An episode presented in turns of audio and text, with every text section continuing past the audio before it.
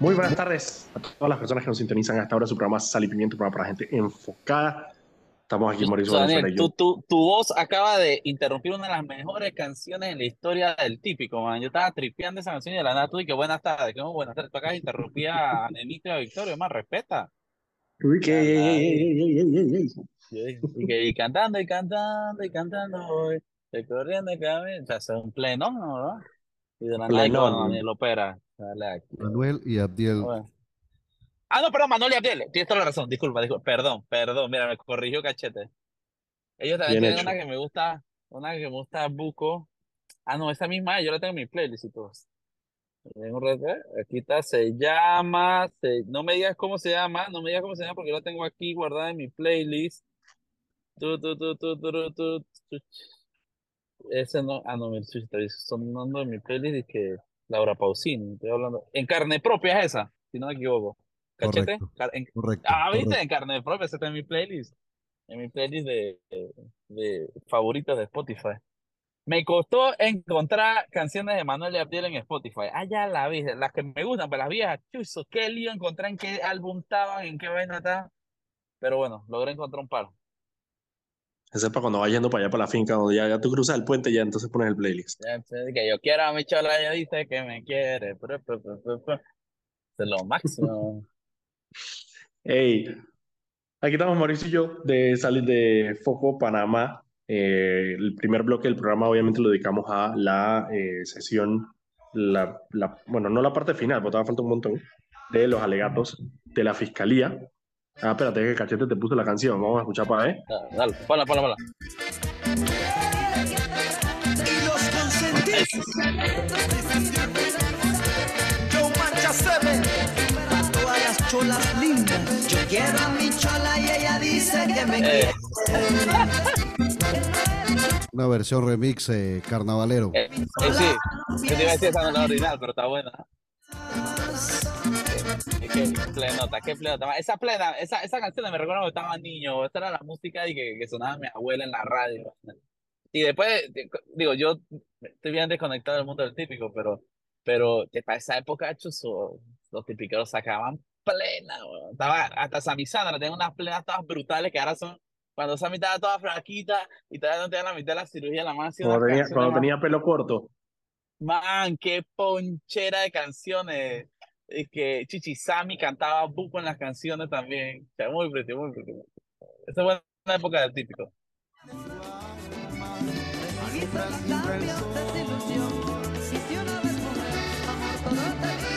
Eso fue la opinión tipiquera de Mauricio Valenzuela hoy.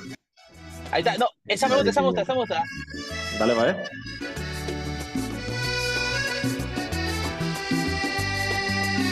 Qué No, man, qué locura. Esa nomás le dijo Sandra, bro.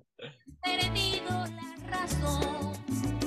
No hay palabra. Bueno, ya, serio. Yo, creo, que bueno. yo, creo, yo, que- yo creo que deberíamos hacer mejor un programa de que escuchando típico desde afuera. Así, pues gente que no escucha típico, escucha ciertas canciones de típico. Eso sería un éxito. Analizando canciones típico viejas, eso ya sería un éxito. Pero típico viejo esa con gente que normalmente no escucha viejo, no escucha Man, típico. Lo máximo, es lo máximo. Me- encanta. No, me encanta que típico. A mí me ha pasado, a mí me ha pasado con algunas canciones que yo no sabía que eran típicos. O sea, Ojos Verdes, por ejemplo, eh, que es una canción de, de Ojos los... verdes como el mar. Esa. Esa yo no, yo no sabía que era típico. Yo la escuché la primera vez en Calypso eh, y yo dije, ah, pues, esta canción está buena y no sé qué, ta, ta, ta. Y de la nada eh, escuché la versión típico y yo dije, ¿esta vaina, esta vaina qué es? Eh, no, sí, es Sí. pasa, pasa, pasa, pasa. Y muchas canciones, yo lo he contado, creo que yo lo he contado en el programa, que muchas canciones con las que yo crecí de niño en Colombia, que eran vallenatos, en realidad son típicos, eh, que eran canciones de Oriendo Cárdenas, eh, que Alfredo Gutiérrez las tomaba y las hacía vallenato en Colombia.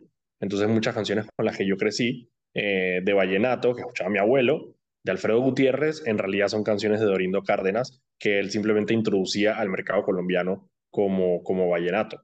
Ellos tenían un acuerdo, eran excelentes amigos. eh, y, eh, y eso pasaba entonces muchas canciones de la nada. Yo dije, ah, no, esa canción, no, sí, esa canción es de Dorindo Cárdenas. Yo dije, what? Dije, no, no, esta canción es de Alfredo Gutiérrez. Dije, no, esa canción es de Dorindo Cárdenas. Y canciones que han sido insignia en Colombia. Ahí está. Tu, tu minuto típico con Daniel Opera. Con Daniel Opera y Mauricio Valenzuela. Exactamente. ¡Ey! vamos a entrar, vamos a entrar en, vamos a entrar en materia. Eh, eh, desde, desde acá, bueno, aprovechando, eh, de- deseamos pronta mejoría a Ricardo Lombana, que dicen que... Dice que le dio moquillo, que, que le dio moquillo. que le dio moquillo, que le da los pollos. Hay que darle Simprovac. Esa vaina la en Melo, en Melo Agropecuario. Tú das tratamiento con Simprovac y se le va el moquillo. Se le va el moquillo. Ah, dice que tuvo un cuadro de, dice que tuvo un cuadro de neumonía eh, y tuvo que ser ingresado al hospital. Así Esa que yo que le doy a mi pollo cuando, cuando está moquillo, sale Simprovac. esa hay que decirle, hay que decirle a, a la gente ahí, a los asesores de Ricardo Lombana, que le den, ¿cómo se llama?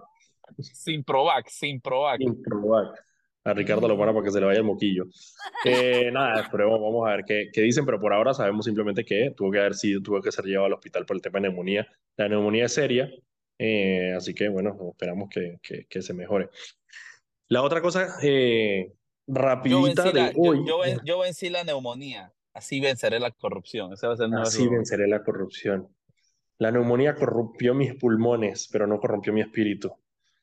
Así va a salir Ricardo Lombana del hospital. Sí, sí, sí, sí. Mi única alianza fueron los medicamentos. Mi, única alianza Eh, es con la, penici- él con la penicilina. Penicilina.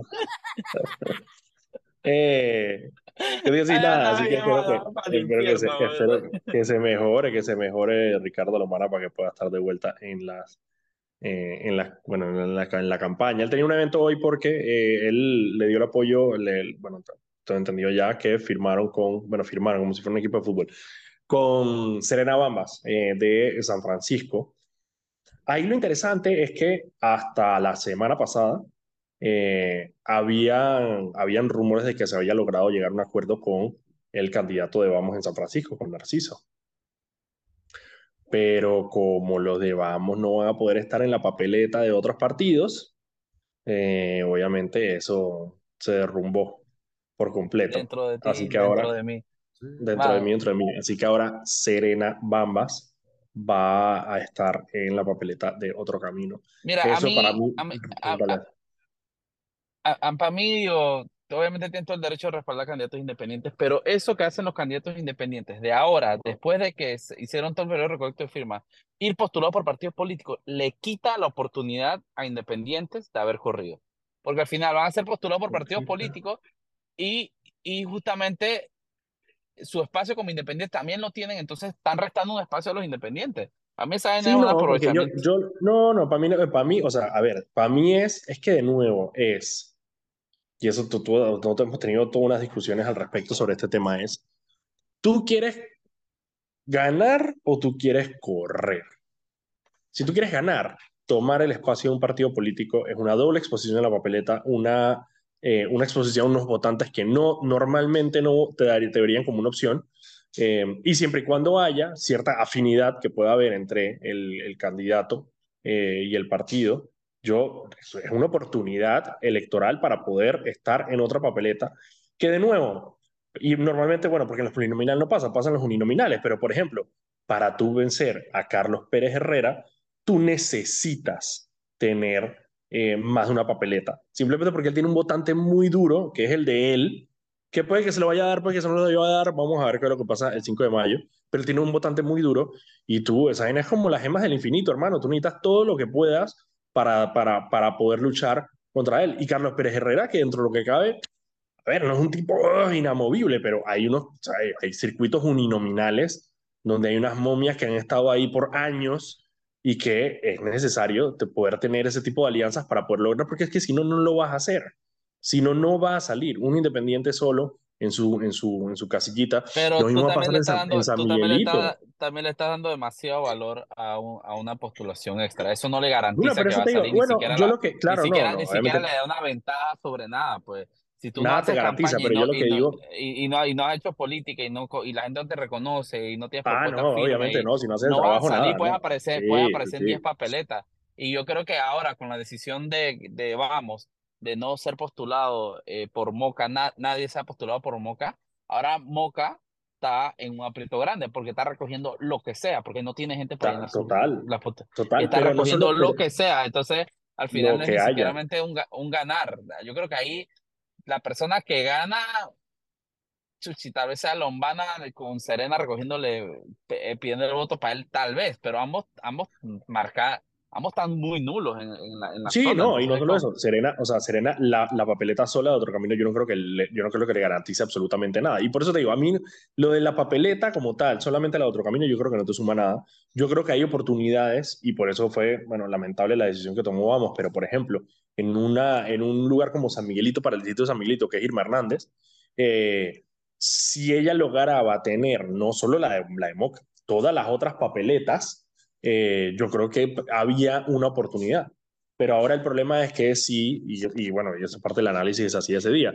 Si Moca decide que, por ejemplo, Irma Hernández en San Miguelito no va a poder correr por ninguna otra papeleta, no quiere decir que Irma Hernández, bueno, muy valiente ella por correr solito, pero no haya ningún lado, porque así mismo los partidos pueden decir, espérate, listo, Irma no, yo busco otra figura. Y, si yo quiero, busco otra figura que vaya a aparecer en el PP, en el del panameñismo, en el del CD, eh, y quizás esa figura la que eventualmente tumbe a, a, a Carrasquilla.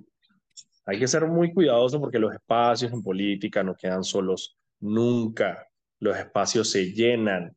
Y si ella o cualquier otro de vamos que iba a estar en una papeleta ya no va a estar en esa papeleta, no quiere decir que esos otros partidos vayan a ir divididos. Perfectamente los otros partidos pueden también llegar a un acuerdo y postular a una sola persona. Entonces, por, por, por no ser, por no unirse, por no juntarse, por no esto y por no lo otro, al final termina, no necesariamente va a quedar, dije, ah, bueno, pero entonces los otros partidos quedan divididos, ¿no? Los otros partidos también pueden llegar a un acuerdo y postular a una sola persona. Lo que pasa es que no vas a hacer tú. Exactamente. Así que para desaprovechaste tu oportunidad. Mira, son las Sí, porque al 53. final, sí, se- exactamente Ah, lo que tú dices, si se da la alianza entre partidos, tu postulación pudo haber sido mucho mayor que ahora simplemente vas a hacer tú sola. Pero exacto, si tú, te, Sí. si tú aceptas salir una postulación con un partido y ese partido salía con dos o tres, hubieses aparecido buco veces en la papeleta. Sí, sí, sí, ¿no? aparece varias veces en la papeleta y no solo eso, tienes también a todos los candidatos de Y esos tienes partidos. apoyo, y tienes apoyo económico de los Claro. partidos, aparte tienes a, la- a la- a las, las estructuras de la zona de los partidos apoyándote, esa vaina es oro en polvo. Claro, y por eso te digo, y si no eres tú, va a ser alguien más. No necesariamente quiere decir que esa, ese, ese lugar queda vacío. Ese lugar se puede llenar con alguien más. Mira, son las 5 y 34. Vámonos al cambio y ya regresamos con más de sal y pimienta. como las perlas y brillantes de un tesoro. Y estamos de vuelta aquí en su programa Sal y Pimienta, un programa para gente enfocada. Estamos aquí Mauricio Valenzuela y yo, Daniel Opera de Foco Panamá, para entretenernos e informarlos como todos los días, de lunes a viernes a las 5 de la tarde, aquí por La Típica 104.5 FM. Recuerden que pueden seguirnos en arroba Foco Panamá en Instagram, Twitter, Facebook y TikTok. Y también pueden seguir todas las noticias del día en focopanamá.com. Este programa se transmite en vivo por el canal de YouTube de Foco Panamá, que hay guardado para que lo puedan ver cuando quieran. Y también se sube a Spotify como podcast, para que lo puedan escuchar como podcast. Eh, Mauricio, la, uno de los videos Epa. más recorridos, uno de los videos que más recorrió hoy, ya se lo pasé a Cachete para que pusiera el audio, es el de parte de la aclaración de Federico Barrios, hoy en el caso de Unibusiness. Y voy a explicar rapidito quién es Federico Barrios para que tengamos un entendimiento breve. Federico Barrios, en la estructura de Blue Apple, yo dije New Business, Blue Apple, eh, fue la persona, Blue Apple tiene, tuvo varias personas claves. Eh, Churro Ruiz, que era la persona que trabajaba en el MOB, que era el que lidiaba con las empresas, que fue el que eh, dijo que los hermanos Martinelli lo llamaron a su oficina y le dijeron, hey, papito, tienes que decirle a todas estas empresas que tienen que empezar a pagar plata eh, de ayuda política para que se agilicen las vainas y se agilicen los trámites y no tengan problemas y toda la vaina. Ese es Churro Ruiz, el era funcionario del MOB. El otro era Joaquín Rodríguez, que era el man que trabajaba en Factor Global, en, eh, era vicepresidente de, de Factoring de Global Bank, que fue el que, digamos, ayudó a toda la parte bancaria de la trama de New Business, eh, de Blue Apple. Y por otro lado estaba este man, Federico Barrios. Federico Barrios fue la persona que estuvo encargada de hacer toda la trama de sociedades que fueron utilizadas para el caso New Business. Eh, esta vaina son un pocotón de sociedades para eh, poder crear facturas falsas, para poder drenar el dinero de las empresas. O sea, si las empresas estaban de acuerdo, no era que estaban de acuerdo, las empresas estaban de acuerdo, porque por medio de estas empresas brujas y facturas brujas que hacían, las empresas iban a pagar menos impuestos. y de ahí, de ese dinero, de ese ahorro que había en los impuestos, era donde salía la coima que se le entregó supuestamente a Pepe Suárez, a los hermanos Martinelli, a la esposa de Fran de Lima, a toda esta gente. Entonces, Federico Barrios es una persona muy importante porque es la persona que creó la sociedad Blue Apple y la persona que tenía a cargo toda esta estructura societaria. Y en una de esas, en su declaración de hoy, él hizo una, estaba, tratando, estaba explicando cómo una de las personas que está implicada en, en el caso de New Business, que está llamada aquí ahorita juicio, que está acusada, eh, terminó en esta trama de Blue Apple. Vamos a escuchar a Federico Barrios para ver qué fue lo que dijo. Mauricio, opinión. Esa es la definición de un grandísimo hijo de lo que ustedes saben, Frank. Literal. O sea, una, una, el descaro. Y no solo, y no solo eso, la prepotencia con la que lo dice, pues, que vas, Correcto. o sea, ni siquiera terminó la escuela, que vas a saber ya de esas cosas. Y tú sabes que eso se da muchísimo, y es una vaina que, que, que, que los abogados han, de alguna forma logrado normalizar, y eso es una estupidez. Aquí ponen a firmar a cualquier persona, y, y para ellos eso está cool. Dije, no, solo es un firmante, él es un firmante. Me acuerdo cuando fue Panama Papers, había un tipo con 50 mil sociedades que el man agarraba a una mujer, todas las mañanas se paraba, agarraba un bus de Bacamonte para la ciudad y era firmante director en 50 mil sociedades. 5 mil sociedades, miento, me acuerdo. Por otro lado, me acuerdo que uno de los temas que aquí se salvó por la pandemia fue, nosotros estamos investigando y al final cayó la pandemia al día siguiente y no pudimos publicar nada porque todo colapsó. Fue que el tipo de las sociedades del rey de España en Panamá era literalmente el jardinero del abogado en Panamá, el jardinero, yo lo conocí, hablé con él, vive, para de joder, el, el, el abogado vive en mi calle, es que el jardinero y es el firmante de los millones del rey de España, imagínate, el rey emérito. Aquí, aquí se ha normalizado que cualquiera te firme una sociedad y es una estupidez, después nos andamos quejando que andamos en mil, mil, en mil listas, de que no sé qué, que gafi, que no sé qué gafi, pero si es que aquí hay un relajo absoluto con eso. Y no solo que hay el relajo, sino que lo ven bien, eso no tiene sentido. No, no, no, absurdo. Y obviamente, digo, eh, y obviamente tú escuchas esto y ves a la señora, que la señora está, de hecho, ahí en el, en el caso Nuño, porque está imputada. Eh, y tú dices, esta pobre señora, o sea, que, eh, eh, que alguien se aprovechó de ella, de su situación, de la confianza, obviamente, de que trabajaba en su casa, para meterla en esta vaina. El man hizo su acuerdo de colaboración, el man delató a la gente, devolvió la plata, eh, y está como si nada, y la pobre señora está ahí en el juicio de un tema que verdaderamente, pues, yo, no voy a tener la prepotencia que tiene el man sobre decir si la señora lo entiende o no lo entiende, pero claramente la señora no vio el beneficio eh, de, de todo lo que se hizo con su firma, con su identidad. Eh, le falsificaron la firma, o sea, la señora en vez de estar ahí acusada, la señora debe ser denunciante de toda esta vaina. Eh, y en vez de eso, eh, el Estado la tiene. Y que también, digo, y hay una razón, el, fiscal hoy estaba, hoy estaba diciendo un poco de eso, porque él, estaba de alguna manera explicando la manera en que ellos, eh, hay, que él decía, bueno, hay gente, porque aquí dice que, bueno, que si yo no sé quién entró, que si no sé quién salió, pero hay que ver los detalles del involucramiento de cada persona. Y él ponía el caso eh, de una de las esposas de estos, no creo que era, no, no, es que no recuerdo si era de, la de Joaquín eh, Rodríguez de, de- del, del, del, banco, eh, que la señora recibió un cheque de 100 mil dólares. Y la señora, básicamente la fiscalía dijo, dije, bueno, lo que pasa es que yo no tenía por qué desconfiar de mi esposo sobre el hecho de que me estaba dando esta plata. Yo no tenía por qué saber o pensar que la, que la plata ilí- de dinero ilícito. Y el fiscal decía, espérate, esta señora es una agente de cumplimiento. O sea, la señora claramente tiene nociones de lo que significa el blanqueo de capitales Claro. ¿cómo tú vas a salir a decir que tú no tenías por qué desconfiar que tu esposo, que tú sabes exactamente cuánto gana, que tú sabes exactamente dónde trabaja, que tú sabes exactamente el monto de dinero que maneja al, al, al mes o al año, tú vas a decir, de que, ah, bueno, él me dio un cheque de 100 mil dólares, pero yo no tenía por qué saber que esa plata venía de dinero sucio. Hermano, o sea, cualquier persona pensante, usted póngase los zapatos de esa señora, usted que sabe que su esposo o su esposa trabaja, yo qué sé, man, trabaja de gerenta en una hipotecaria, eh, y de la nada, o sea, con un salario de 3.500, digamos que 4, 5.000 dólares gana porque la persona trabaja bien, es gerente, tiene un puesto importante, toda la vaina.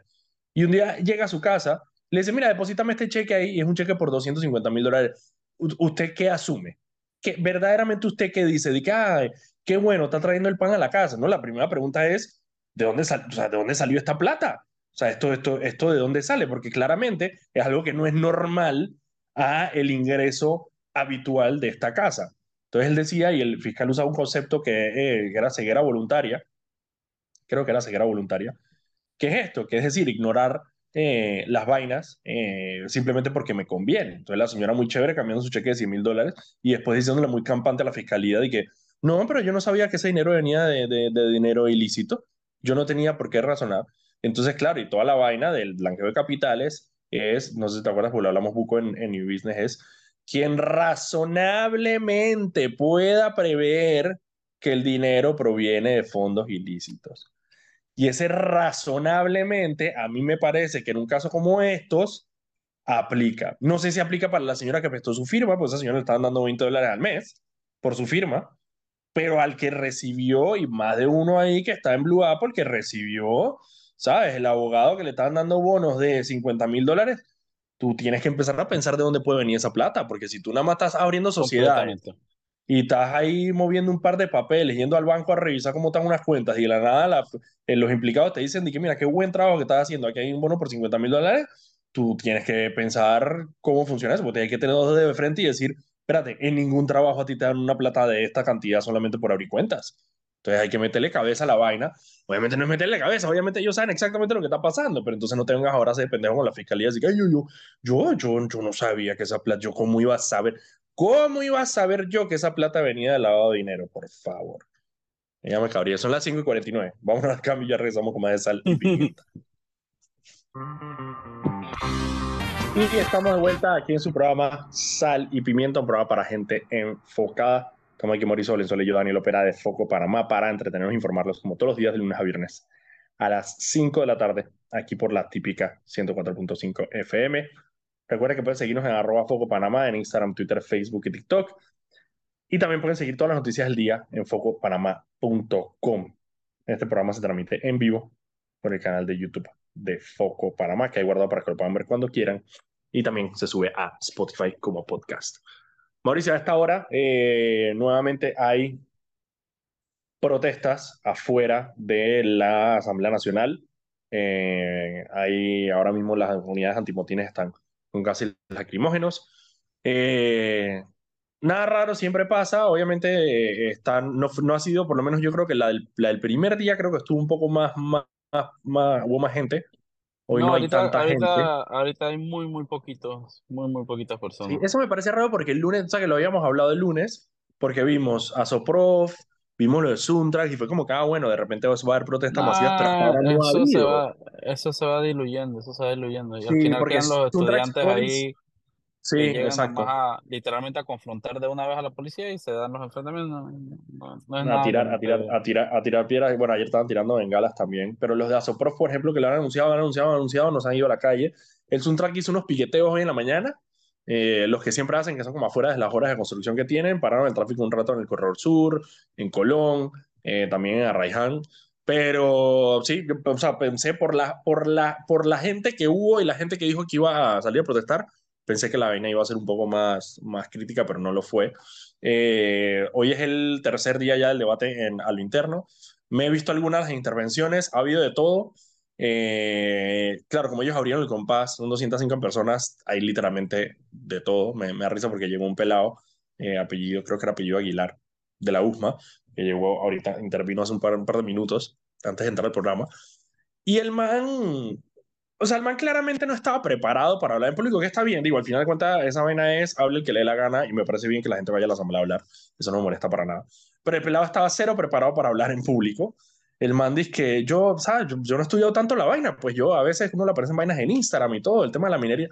El man no estaba ni a favor ni en contra, simplemente dijo, que hey, esta vaina, que tenemos que aprovechar, que lo mejor que podamos, tenemos que ponernos de acuerdo y vaina, como que hay ese, o sea, hay de todo, de todo Un tipo de personas. gua- guabinoso, como guabinoso, Sí, como, el como man como buen, que no, el man como no, buen sí, el- pelado de, como buen pelado de la UMA ahí que quiere ya ganar, a ganar gracias, a decir que todo está correcto y todo todo menos tomar postura. El man, sí, el man no, el man no 50, tomó, no tomó 50 postura, te lo juro. El man no tomó postura, te lo juro que no tomó postura. Eh, ha habido de todo, eh, ha habido algunos que están, han estado bien, el de Carlos Salazar, que es, el, que es uno, de la, uno de los voceros de, de Martín. Eh, estuvo bien loco, porque claro, él, él sí se fue, o sea, le estaba dando su él es promina, Entonces el vaina, yo soy, y él es, él es, él es ingeniero de minas. El man estaba hablando de la vaina, no sé qué, empezó a hablar vaina técnica hasta que empezaron como que a tirarle para atrás la gente que estaba ahí en el público, que hay unos manes que son de Colón, que han ido todos los días a joder nada más. Eh, y el man empezó de, que de, de atrás para adelante con ellos. Y ahí tuvo que intervenir el presidente de la asamblea porque el man, Carlos Salazar, estaba gritándole, ¿qué tan cogido? Estaba gritándole los manes. Entonces ya el presidente tuvo que interceder. Ha habido de todo. Raiza Vampi lo hizo mejor que la gente decía. Increíblemente, yo pensé que la gente decía iba a estar mucho más técnica, pero fue más un discurso emocional y más un discurso como político. Eh, ha habido productores del área, ha habido campesinos del área también, algunos a favor, otros en contra. Eh, habló Saúl Méndez también, que digo, nada, nada, que no te esperaras de Saúl Méndez. Eh, pero ha estado, digo, ha habido de todo en el, en el debate. Eh, ahorita entonces están, creo que ya estaban, creo que entre hoy y mañana ya terminan los, los oradores que hay ahí. En teoría están peleando para hacer una, una, una sesión en Donoso y en Omar Torrijos, allá en el, en el sector de la mina. Eh, no sé en qué va a quedar eso porque eh, bueno, hay, algunas, hay algunos miembros de la, de la asamblea que no quieren. De hecho, hay unas personas que le han recriminado, eh, incluso por ejemplo una, señora que le recriminó a Juan Diego Vázquez que no, había ido a, Donoso.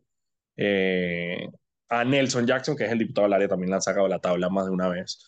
Eh, pero a mí lo que me, y parte de, la reflexión que yo tengo aquí es porque mucha gente obviamente que va, y, algunos de los que están en contra se están quejando y son personas del área que genuinamente y obviamente tienen toda la razón del mundo, están quejando por el mal estilo de vida que tienen en la, en la vaina. No hay educación, no hay carreteras, no hay salud, no hay nada de esto. Y parte de, lo que yo pienso es que, man, pero eso no quiere decir, o sea, el Estado los abandonó. El hecho de que haya o no una mina no quiere decir que el Estado les va a prestar atención. Eh, el Estado tiene una responsabilidad con estas personas que no ha cumplido, no de ahora, de hace, no sé, 40, 50 años, quizá más. Eh, y parte del tema es, yo, entiendo perfectamente que ellos digan, espérate, si toda esta prosperidad está llegando acá, ¿por qué no está llegando a mi, a mi, a mi, a mi, a mi pueblo? Y parte de lo que tienen que hacer es, digamos, tú tienes tu vaina dirigida mal, no es a la mina, la mina está ahí, la mina está ahí trabajando tu, tu, crítica tiene que ser directamente al Estado que te tiene que, tiene que usar los fondos que tiene disponibles, que hay, para poder mejorar tu estilo de vida. El problema no es si la mina saca, saca, saca cobre o no. El problema es que tú tienes un, un Estado que ha literalmente abandonado su responsabilidad contigo, de darte mejor carretera, de darte mejor escuela, de darte salud, toda esta vaina. Entonces, no sé, eso me da bastante pesar porque, claro, obviamente hay gente que, que la pasa mal eh, en los pueblos donde está. ¿no? También tienen, tienen su rabia mal dirigida. Eh, sí, literal, literal, literal, Yo creo, yo creo que, que, se, que se diluye mucho el mensaje a la hora, porque por un lado atacan que, que la mina no hace, que la mina no hace, dije, hermano, pero es que, eh, y, y, lo, que lo que yo le digo a la gente es que, man, si dedicaran la mitad del esfuerzo para estar todo el día hablando en contra de la mina, para exigirle al gobierno que sea responsable con el tema minero, que son los que tienen que poner las pautas, al final la empresa privada llega hasta donde el gobierno le permite. Entonces, si tú tienes eh, man, yo me acuerdo que cuando estábamos haciendo, ¿te acuerdas? Hicimos unos reportajes sobre los planes de cierre en las minas y eso era es que, eh, incluso hablamos con gente de la mina y la humana decía que, mira, literalmente yo tengo un plan de cierre hecho, establecido, ta, ta, ta, pero el contrato no me lo exige. Me, nos decía la gente de la propia mina, nos decía que el contrato no nos exige eso. El contrato no nos exige esto. Digo, man, al final se tiene que presionar al gobierno para que sea la actividad minera sea, sea sea, sea supervisada, sea, la sea científicamente eh, coherente con el medio ambiente, etcétera, pero ya, man, al final la gente tiene un mensaje tan diluido y tú tienes a Raiza Banfield que, que el 50% de lo, o más es mentira pura y dura. Entonces tú, al final yo digo, man, es, es, sería tan bonito tener un debate sobre minería real en Panamá, pero al final tú tienes ya, un poco de gente inventando de todo, tienes al gobierno haciéndose la vista gorda sobre todo, entonces es como, como casi que perdí de tiempo hablar de ese tema. Está diluido y, y, obviamente el debate se ha politizado un montón también en la Asamblea Nacional. Eso es un circo, o sea, ahora mismo tú ves el debate, es ahí de todo, es un circo. Yo creo que no, a ver, lo están haciendo también un poco para salvar cara. Yo creo que verdaderamente los diputados, cada uno ya tiene sus, sus intereses y sus, y, sus, y sus líneas. Pero bueno, digo, me, parece bien que escuchen a la gente, eso sí, o sea, y ojalá así fuera para todas las leyes. Los primeros debates normalmente no son tan abiertos como este. Ojalá así fuera para todos. Son las 6 de la tarde eh, Cachete nos va a echar y va a terminar el programa con ojos verdes, como terminó ahorita el bloque que me gustó, así para yo escucharla y disfrutarla. Nosotros nos vemos mañana a las 5 de la tarde, aquí por la típica 104.5 FM. Nos pillamos.